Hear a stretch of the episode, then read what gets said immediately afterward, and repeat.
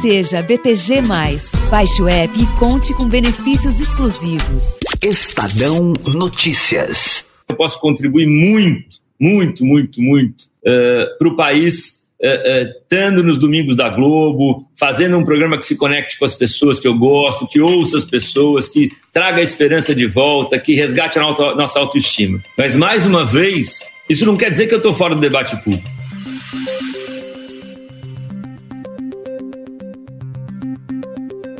Nesta terça-feira, Luciano Huck declinou mais uma vez da possibilidade de ser candidato à presidência em 2022. E ele declarou em entrevista ao programa Conversa com Bial. Em vez de disputar o Palácio do Planalto, ele confirmou que vai assumir os Domingos da Globo, substituindo Fausto Silva. Esta é a segunda vez que o apresentador adia sua entrada na política através de uma eleição majoritária como ele mesmo declarou em evento do Estadão. Então eu não gostaria de assoprar essa brasa agora não, mas estou aqui, estou aqui te ouvindo, tentando endereçar e dizendo que neste momento estou sentado aqui como um cidadão ativo que sabe uh, uh, uh, que está em cena por causa da televisão há quase 25 anos, que tem um conhecimento do país de 20 anos, rodando esse país inteiro, que não está aqui uh, ciscando para dentro, está no debate público, está dialogando, está conversando não melhora a minha vida, minha qualidade de vida, talvez ela fique só, ela, é, passa a ser uma, uma estrada cheia de obstáculos, de desvios, de buracos, mas eu acho que é o que tem que ser feito. Em 2021, Huck se aproximou do PSB após sua relação com democratas esfriar, já que o partido do ACM Neto estava cada vez mais governista. Seu nome também foi sondado pelo PSDB, Podemos, Cidadania e PSD, mas nenhum aceno resultou em filiação partidária. Ao se colocar como possível terceira via em 2022, o projeto de Luciano Huck era se lançar como alternativa à polarização entre Lula e Bolsonaro, por meio de aliança com partidos de centro-direita e centro-esquerda. Ainda durante a entrevista, Huck afirmou não mudar sua posição de não apoiar nenhum dos projetos que se apresentaram no segundo turno em 2018, mas ponderou que em 2022 terão dois lados, de quem defende a democracia e quem não defende. E acho que naquela circunstância é o que eu deveria ter feito e fiz com bastante tranquilidade. Tá? Nos dois candidatos que se apresentavam naquela época, eu não me sentia representado por nenhum dos dois. Nesse momento, eu acho que a gente não está falando sobre A ou B, Ciclano ou Beltrano. A gente está falando sobre quem defende a democracia e quem ataca a democracia. E eu estarei sempre, em qualquer tempo, do lado da democracia. Com essa recusa de Luciano Huck, dificilmente veremos em 2022 o que foi observado em 2018, o crescimento dos outsiders na política.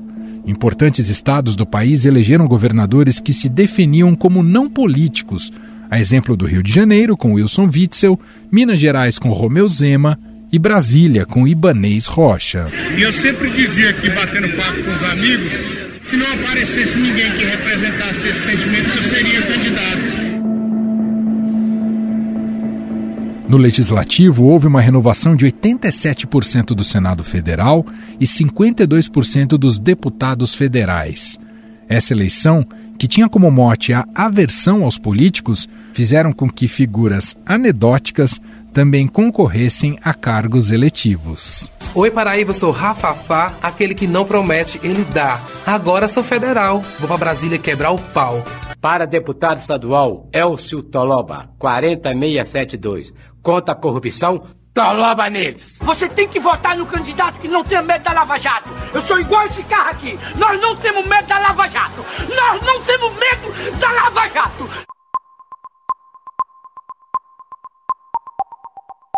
Foi nessa onda que Jair Bolsonaro terminou eleito presidente ao se posicionar como outsider apesar de seus quase 30 anos como parlamentar do baixo clero. E toda a imprensa pergunta para mim: como você vai governar se eu tomar lá da cá? Eu responder, eu devolveria a pergunta a vocês. Existe outra forma de governar ou é só essa? Se é só essa, eu estou fora. No entanto, as eleições municipais de 2020 já mostraram uma tendência de queda dos antipolíticos e a volta dos partidos tradicionais ao poder. Legendas do Centrão, como PSD, PP, PL e Republicanos, elegeram 34% dos prefeitos do país.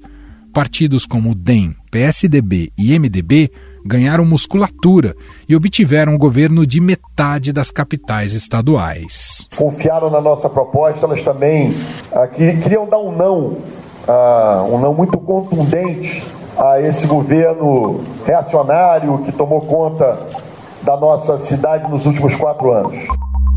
Este é Eduardo Paes do DEM, que foi eleito novamente prefeito do Rio de Janeiro em 2018. Com este cenário, políticos experientes e que pretendem se candidatar em 2022 começam a se preparar para as eleições com as mesmas ferramentas utilizadas pela chamada velha política. No caso do presidente Jair Bolsonaro, há uma busca por um partido que lhe dê a estrutura necessária para uma campanha nacional no ano que vem.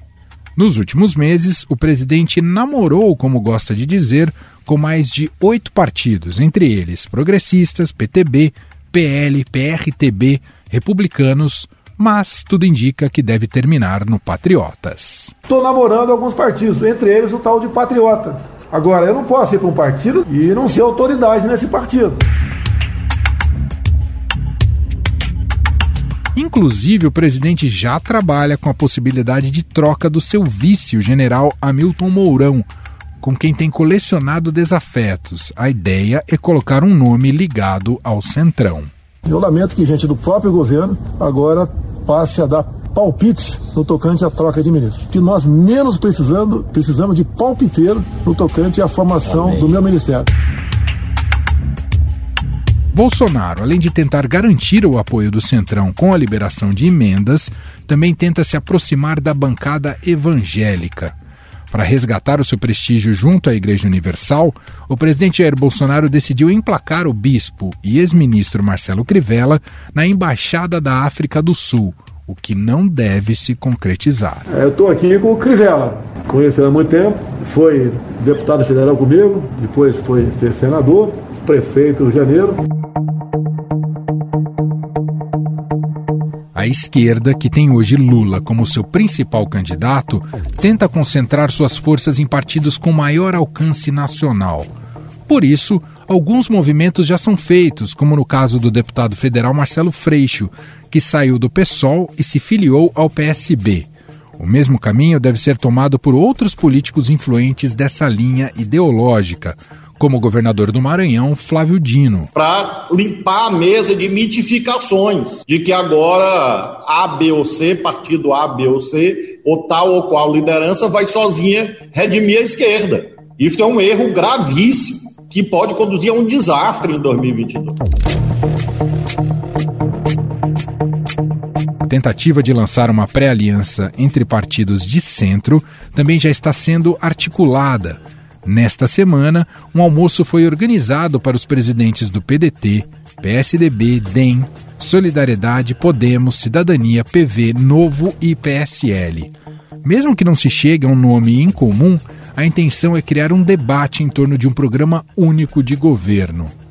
Mas, com a desistência de Luciano Huck, a possibilidade de uma terceira via começa a se tornar cada vez mais difícil principalmente depois que o ex-juiz Sérgio Moro se tornou carta fora do baralho, com anulação da sentença que condenou o ex-presidente Lula. Eu não tenho esse tipo de ambição e nós temos que ter bastante pé no chão. É, existe o famoso ditado latino que diz sic transit gloria mundus. Então essas questões de popularidade, elas vêm, vão, passam. Como as opções de um outsider para ocupar essa vaga ficaram escassas, políticos conhecidos podem preencher a lacuna, entre eles Luiz Henrique Mandetta, Ciro Gomes e o governador de São Paulo, João Dória. É muito cedo para falar em campanha uh, 2022, hum. seja para quem for. Hum. Vamos ter compaixão, nós estamos em meio à pior pandemia da história do país. Um dos nomes mais fortes do chamado Centro Democrático é o do ex-presidente da Câmara dos Deputados e atual deputado federal, Rodrigo Maia, o parlamentar que acabou de ser expulso do DEM, conversa com a gente sobre a construção dessa terceira via. Tudo bem, deputado? Obrigado por ter aceitado aqui o nosso convite. Obrigado pelo convite. Deputado, claro que já se discute muito eleições 2022, os bastidores estão bastante agitados, articulações. Uma das notícias mais recentes é a desistência de Luciano Huck. Ele não será candidato em 2022 à presidência da República. Como é que o senhor vê essa tomada de posição do Huck? Era uma pré-candidatura muito forte, né? com muita força em segmentos da sociedade que tradicional eleitor do campo que ele representa, mais centro-liberal, centro-direito, chega com mais dificuldade, mas o projeto profissional acabou falando mais alto. Acho que agora a gente vai reduzindo as alternativas, as opções, vai ficando mais claro que há uma polarização e que precisa se construir um caminho para tentar derrubar essa polarização e que um candidato do campo do centro possa participar do processo com chance de chegar ao segundo turno. O quanto, deputado, a implosão e a crise no DEM atrapalha ou tem atrapalhado a formação dessa terceira via?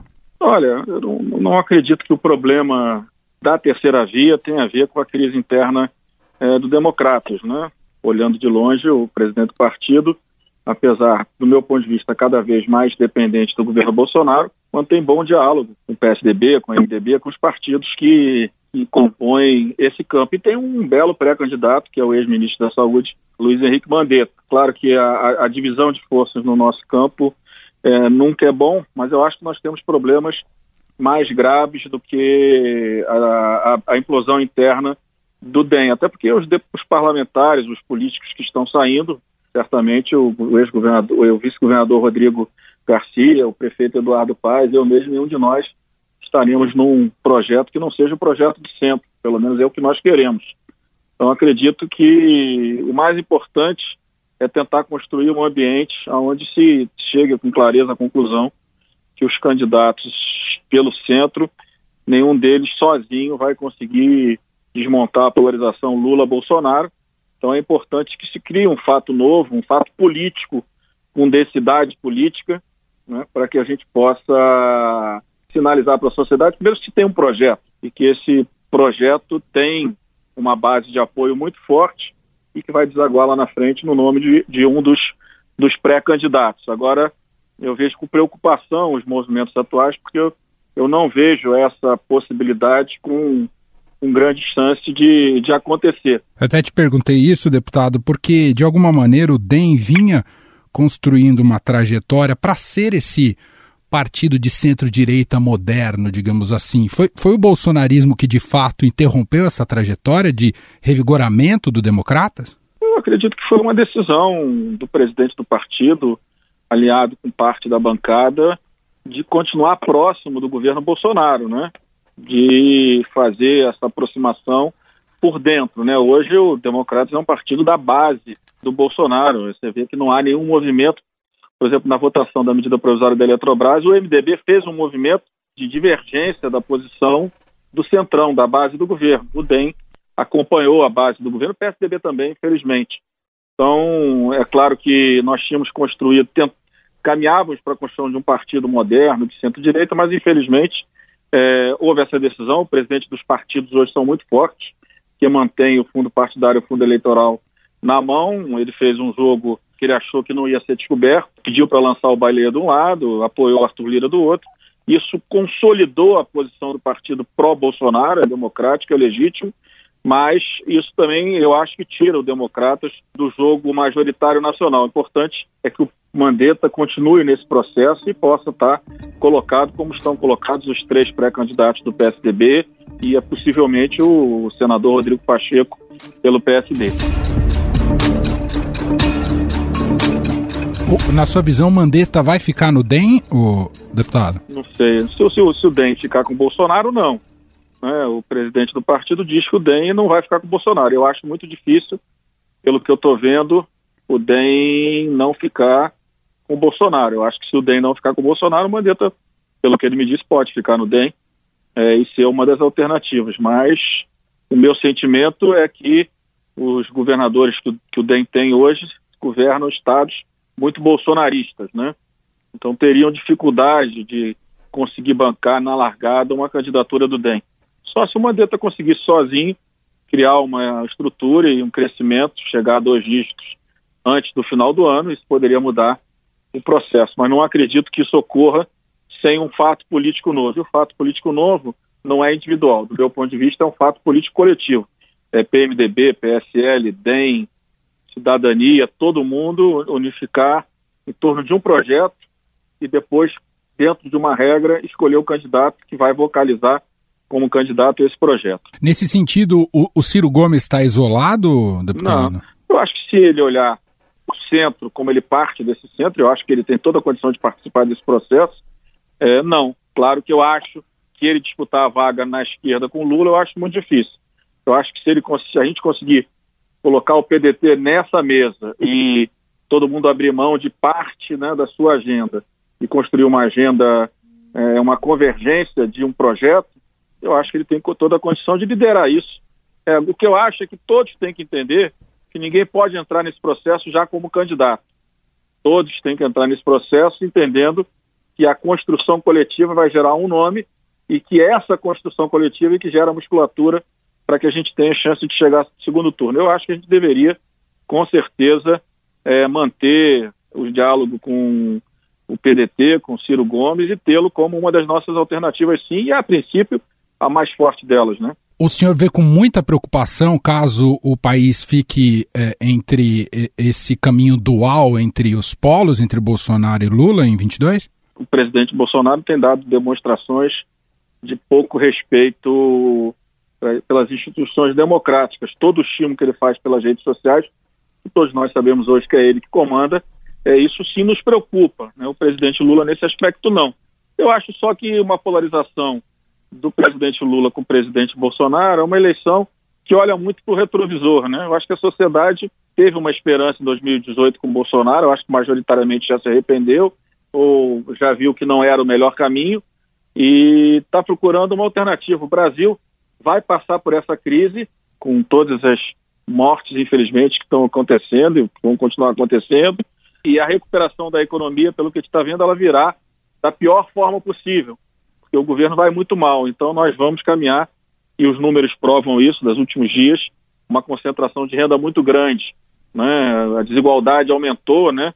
A gente viu os números, a renda per capita caiu abaixo de mil reais pela primeira vez, muito ruim.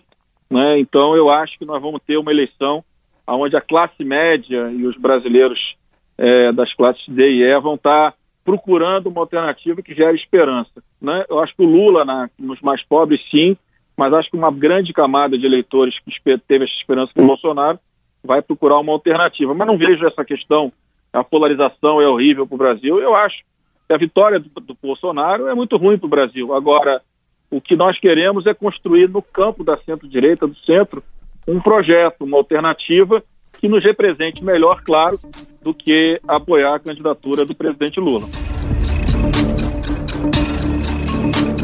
Todo mundo quer saber, deputado, para onde o senhor vai? Qual será seu caminho partidário a partir de agora? Olha, o prefeito Eduardo Paz foi para o PSD, é a maior tendência, mas eu ainda tenho que conversar com alguns políticos, alguns deputados e deputadas que sempre estiveram próximos a mim, dialogar, conversar, fazer uma construção coletiva para que eu possa escolher um partido, mas será um partido é, independente do governo Bolsonaro, que vai ter uma candidatura própria ou vai apoiar alguma candidatura que possa representar esse centro. É, é, é, isso que eu quero representar. E o que eu quero mais nesse momento é discutir o Brasil. Eu tive com o presidente Lula outro dia e disse isso a ele, presidente, eu gostaria de discutir o Brasil com a sua equipe de governo, que vai fazer seu plano de governo.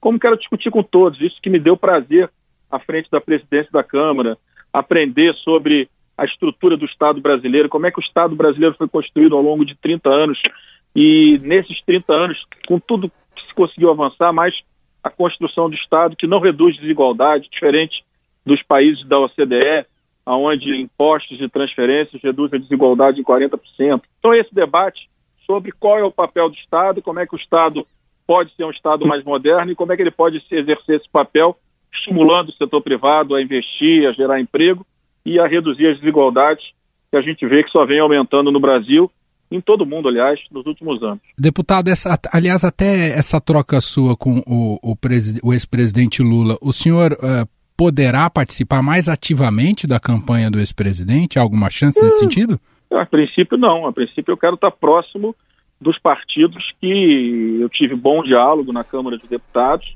e continuar discutindo a agenda de Brasil. Discutir com o presidente Lula, com a sua equipe, não significa que eu vá apoiá-lo no primeiro turno, significa que eu quero debater, dialogar, mostrar aquilo que eu aprendi, aquilo que eu aprovei, aquilo que eu não aprovei, temas importantes que podem melhorar a vida do brasileiro, por mais que muitas vezes ele esteja distante desse tema, como a reforma tributária, a importância desse tema. Eu acho que tem, tem muita coisa para a gente discutir, né? discutir de fato quais foram os grandes avanços do Bolsa Família, o que, que não avançou, como é que a gente faz uma política social que de fato garanta a mobilidade social para um número maior de brasileiros. Tem muita coisa que a gente precisa fazer e acho que esse diálogo entre todos aqueles que, com, por princípio, têm a democracia como o, né, o ponto principal né, para o desenvolvimento de um país, eu acho que a gente tem que estar dialogando. Por isso que eu me coloquei à disposição para dialogar com a equipe do presidente Lula.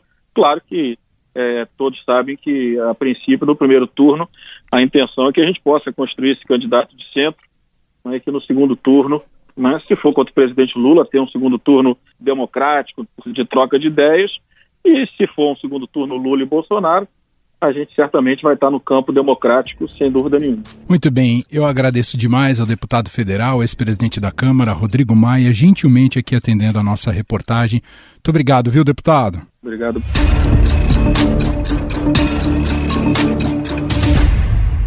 Em 15 segundos voltamos e vamos seguir analisando os cenários para 2022 e agora numa conversa com a colunista do Estadão e da Rádio Eldorado, Eliane Cantanhede. O BTG Mais é o banco para quem valoriza o que é exclusivo. Seja premium e tenha tag para pedágios e estacionamentos, monitoramento do CPF e muito mais. BTG Mais. Inove seu jeito de usar banco. Baixe o app. Estadão Notícias. Enquanto o tabuleiro eleitoral não é definido, os partidos têm antecipado suas prévias para lançar um candidato a tempo para que o nome escolhido consiga ganhar peso até outubro de 2022. O PSDB, por exemplo, já escolheu um modelo de prévias para a escolha do nome do partido que disputará a presidência no ano que vem. Além de Dória, o governador do Rio Grande do Sul, Eduardo Leite, o senador Tássio Gereissati e o ex-prefeito de Manaus, Arthur Vigílio, podem disputar as primárias marcadas para 21 de novembro. E para conversar conosco sobre este cenário para 2022, nós convidamos a colunista do Estadão e da Rádio Eldorado, Eliane Cantanhede. Olá, Eliane, tudo bem? Olá, Emanuel. Olá, ouvintes. É um prazer estar aqui com vocês. Eliane, a desistência de Luciano Huck, de certa forma, já todos esperávamos. O surpreendente, imagino, seria o inverso. Até porque, apesar de estar no debate público ao longo de todos esses anos e tal, ele nunca se colocou para valer, né, como um possível candidato. O que a gente pode concluir disso, Eliane? 2022 não só não vai ter espaço para outsiders como ele, como também está ficando cada vez mais difícil imaginar que um nome possa rivalizar com Lula e Bolsonaro? Pois é, você disse bem. O Huck, na verdade, o Luciano Huck, que tem uma posição muito confortável, né, uma grande estrela da maior rede de televisão brasileira, ele se arvorou ali na política, se interessou, tentou enveredar pela política já em 2018. Ele montou uma equipe para estudar saúde, educação, economia, os grandes temas, também contratou pesquisas para saber o perfil de candidaturas, se aproximou do Paulo Guedes, o economista que acabou aderindo à campanha do presidente Jair Bolsonaro. Mas, enfim, o Huck tinha todos esses, esses instrumentos, mas talvez faltasse o fundamental, o talento, né? É, então, a gente já sabia, já há uns dois, mais de dois meses, a gente já imaginava que em algum momento ele fosse jogar a toalha. E isso se precipitou com a decisão da TV Globo de botar o Huck no lugar do Faustão no horário nobilíssimo do domingo à tarde. Então, as coisas foram se juntando e o Huck diz o seguinte: ele nunca se colocou como candidato, portanto, ele não está renunciando a uma candidatura que não existia, mas obviamente ele está renunciando sim a entrar numa disputa eleitoral, uh, como ele em vários momentos e durante muito tempo ele até gostaria. E com isso, né, o Huck vai mostrando o seguinte, que é, política e principalmente eleição presidencial não são para amadores, primeiro. Segundo, a articulação de um nome ao centro, como seria o do Huck, está ficando difícil. Já saíram o Huck, já saíram é, também o Sérgio Moro, ex-juiz e ex-ministro da Justiça, e o João Amoedo, que anunciou a candidatura e meteoricamente já desistiu. Ele, João Amoedo, que é do Novo e que foi candidato em 2018. Então, vai se afunilando também o número de opções ao centro. E a outra consequência disso tudo, a outra conclusão da saída do Huck, é que a eleição está caminhando é, a passos largos para ser uma polarização entre o ex-presidente Luiz Inácio Lula da Silva e o atual presidente Jair Bolsonaro. E isso é uma hipótese, vamos dizer assim, sangrenta, né? Uma disputa entre Bolsonaro e Lula é uma disputa sangrenta. Portanto, todas essas conclusões são conclusões de momento, mas eu ainda não descarto a possibilidade de uma articulação de centro e as reuniões e articulações continuam. Resta saber quem, como e onde, né? Eliane, queria pegar um pouco mais, explorar um pouco mais desse sangrenta que você usou entre Lula e Bolsonaro. Que dá pra gente presumir como pode se dar esse embate entre Lula e Bolsonaro, com a diferença de 2018 que o Bolsonaro ali não defendia nenhum governo, apesar de estar muito tempo na política, não tinha sido presidente. Agora a gente vai ter um embate entre dois presidentes, né? O Lula já foi presidente por dois mandatos e o Bolsonaro já tem quatro anos ali para defender um legado. Como é que você imagina esse embate em 22? Olha, primeiro eu acho que a corrupção vai voltar fortemente. Enquanto o ex-presidente Lula, ele, todo mundo sabe que ele é candidato, mas ele trabalha muito em bastidores e a imprensa não está focando ainda em eleição, está focando na campanha do Bolsonaro, porque o Bolsonaro é o presidente da República e uh, qualquer presidente uh, que ocupe o cargo, evidentemente, tem os holofotes. Mas a gente jornalista, a imprensa não está aí cobrindo as campanhas e, portanto, o Lula está muito, vamos dizer assim, correndo uh, por fora, comendo pelas bordas. Mas quando a eleição começar, uh, o tema corrupção vai voltar muito forte, porque você teve todo o processo de mensalão do PT, todo o processo da Lava Jato, a prisão do Lula, enfim, dos presidentes do PT. E agora você também tem a questão das rachadinhas da família Bolsonaro, Bolsonaro, todas as questões envolvendo os gabinetes, não apenas é, do Flávio Bolsonaro no Rio de Janeiro, mas do próprio gabinete do presidente Bolsonaro em Brasília, o gabinete do Eduardo Bolsonaro é, na Câmara, e tem também ali a questão do Ricardo Salles, por exemplo, no Ministério do Meio Ambiente. E tem outras, muitas questões que vão entrar em jogo, como, por exemplo, a, o negacionismo na pandemia. A palavra palavra genocida vai ser muito ouvida ao longo da campanha. Portanto, vai ser uma campanha de acusações mútuas e não de proposições para melhorar a economia, a educação, a saúde e a situação do próprio país e do povo brasileiro. A expectativa é essa. E eu acho que quanto mais consciência há de que a campanha será assim e de que tanto a vitória do Lula quanto a vitória do Bolsonaro racham o país ainda mais, um país já tão rachado, é, quanto mais isso acontece, mais lideranças responsáveis se articulam, conversam, dialogam, buscam saídas. A gente teve ontem mesmo ali o PSDB definindo prévias no partido para 21 de novembro. E aí é aquela história, né, Emanuel e ouvintes. É, o PSDB é um partido ferido, é um partido é, sem rumo, sem identidade, mas ainda é um dos grandes partidos brasileiros. Um partido que elegeu Fernando Henrique Cardoso duas vezes em primeiro turno e em todas as oito eleições seguintes é, disputou o segundo turno contra o PT. Só ficou de fora quando Bolsonaro roubou ali o espaço que era do PSDB. Então, uh, como a gente está tendo a saída ali dos, dos candidatos que vinham, por exemplo, é, Amoedo, Moro, Huck, são todos outsiders. E, e a eleição vai se fechando dentro da política, da, da velha e boa política, né, com tudo que ela tem de ruim, mas com tudo que ela traz de bom, né, é, o PSDB cresce. Muito bem, análise de Eliane Cantanhede, colunista aqui do Estadão e também da Rádio Eldorado. Muito obrigado, viu, Eliane? É, um grande abraço para você e para vocês, ouvintes.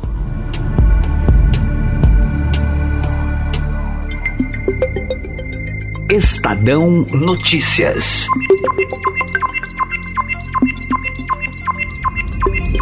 E este foi o Estadão Notícias de hoje quinta-feira, dia 17 de junho de 2021. A apresentação foi minha, Emanuel Bonfim. Na produção, edição e roteiro, Gustavo Lopes, Júlia Corá, Ana Paula Niederauer, Jefferson Perleberg e Patrick Freitas. A montagem é de Moacir Biasi e o diretor de jornalismo do Grupo Estado, João Fábio Caminuto.